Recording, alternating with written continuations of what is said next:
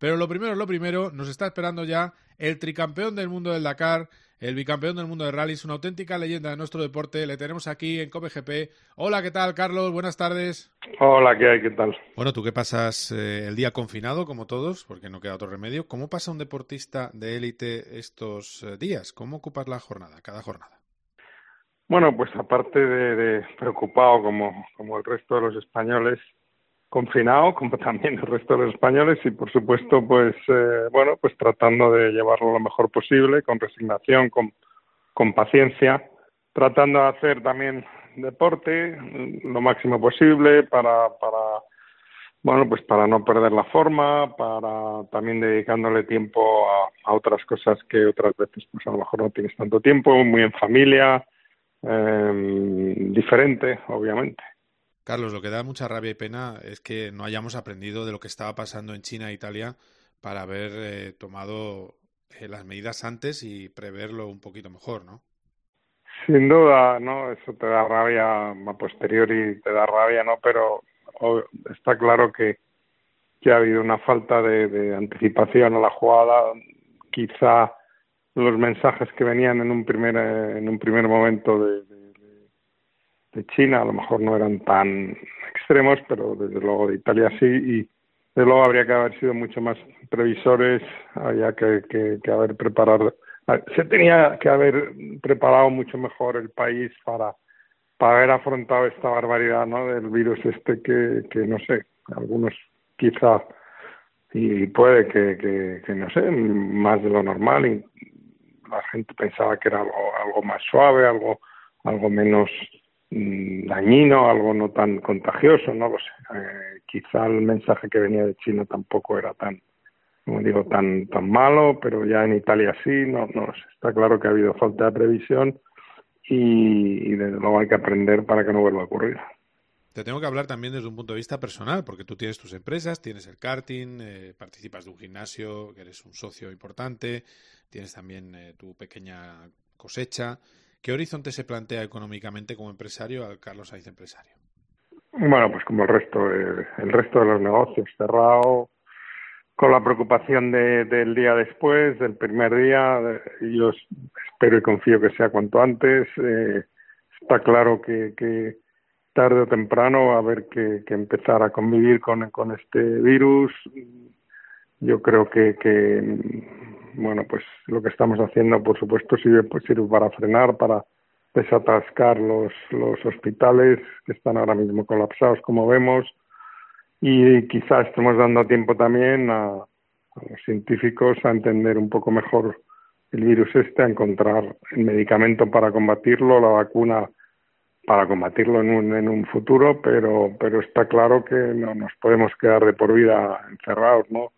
Por lo tanto, bueno, pues Sí, pensando en cómo va a ser ese, ese, primer día que salgamos y esperando que sea cuanto antes. Hablando de vuestro confinamiento en la familia Sainz, me ha llamado la atención que dice Carlos Hijo que es vuestro Zidane, que os está metiendo caña con ese régimen militar que, y disciplinario que lleva para ponerse en forma, ¿no? Bueno, es una anécdota, ¿no? una anécdota como, como tenemos tiempo y la verdad es que tenemos un pequeño, tenemos la suerte de tener un pequeño gimnasio para entrenar, pues pues él está haciendo un poco de, entrenador y nos pone deberes a todos. Es una manera también de estar más entretenidos, de, pasar más el tiempo, de, también tener cierto, cierta disciplina y, ir pasando los días pues de la mejor manera posible. Y además hace buenos emparedados, que lo he visto en Instagram.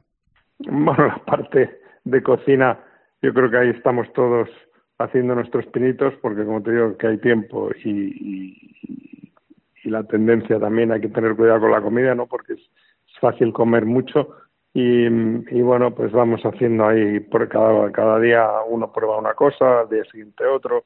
Creo que que hay tiempo para todo para también por supuesto para para leer para seguir las noticias para ver qué ejemplo nos están dando todas las fuerzas de seguridad del Estado, los, por supuesto todos los sanitarios que son un ejemplo. Estamos viendo esa solidaridad de, de, España que está reaccionando con muy pocos medios, desgraciadamente, pero con, un, con una mm, respondiendo a lo que es, es que es un gran país y, y con una, un gran trabajo por parte de, esas personas que sí que lo están pasando mal y que realmente son los protagonistas de, y los héroes de estos días.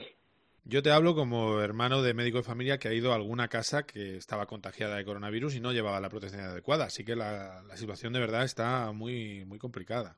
Yo tengo la no sé la sensación de que cuando cuando se analice todo esto y pase, pues nos vamos a y cuando empecemos a hacer a hacer los análisis de lo que ha ocurrido y, tengamos los test para poder hacer a la gente, nos vamos a llevar una, una sorpresa de que de que ha habido, de que hay muchísima más gente que, que, tiene, que es portadora del virus, muchos de ellos asintomáticos, como dicen, se habla de que el 80% de las personas que padecen el virus no ni siquiera se dan cuenta. Yo tengo el caso de alguien muy cercano que ha sido totalmente asintomático, pero se ha hecho la prueba y ha dado positivo.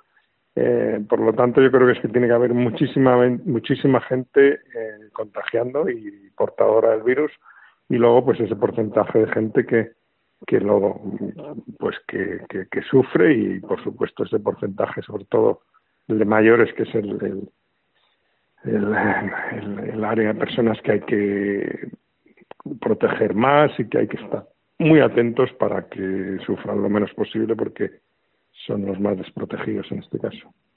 Yo volví del Dakar y la verdad es que tuve unos días de gripe, pero también es cierto que allí enfermó mucha gente. Eh, ¿Pudo ser aquello por el coronavirus? Bueno, o sea, yo la verdad es que es difícil de decir y hablar por hablar, yo creo que ahora hay que tener cuidado con lo que se dice.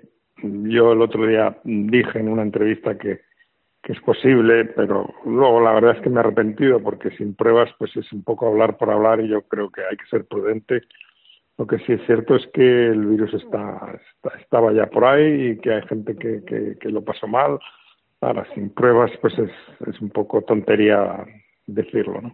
Bueno, te entiendo, ¿eh? porque el titular al final te vincula con la enfermedad y parece que lo hubieras hasta cogido tú. Yo desde luego, yo desde luego no he tenido síntomas y si lo he pasado pues ha sido totalmente asintomático pero sinceramente no no creo que haya no creo que en estos meses haya tenido el coronavirus pero ya te digo que que tengo personas cercanas que lo han pasado totalmente asintomático la verdad es que tengo que preguntarte también del Dakar. ¿Cómo está la situación para competir el, en 2021? Eh, supongo que estará también parado.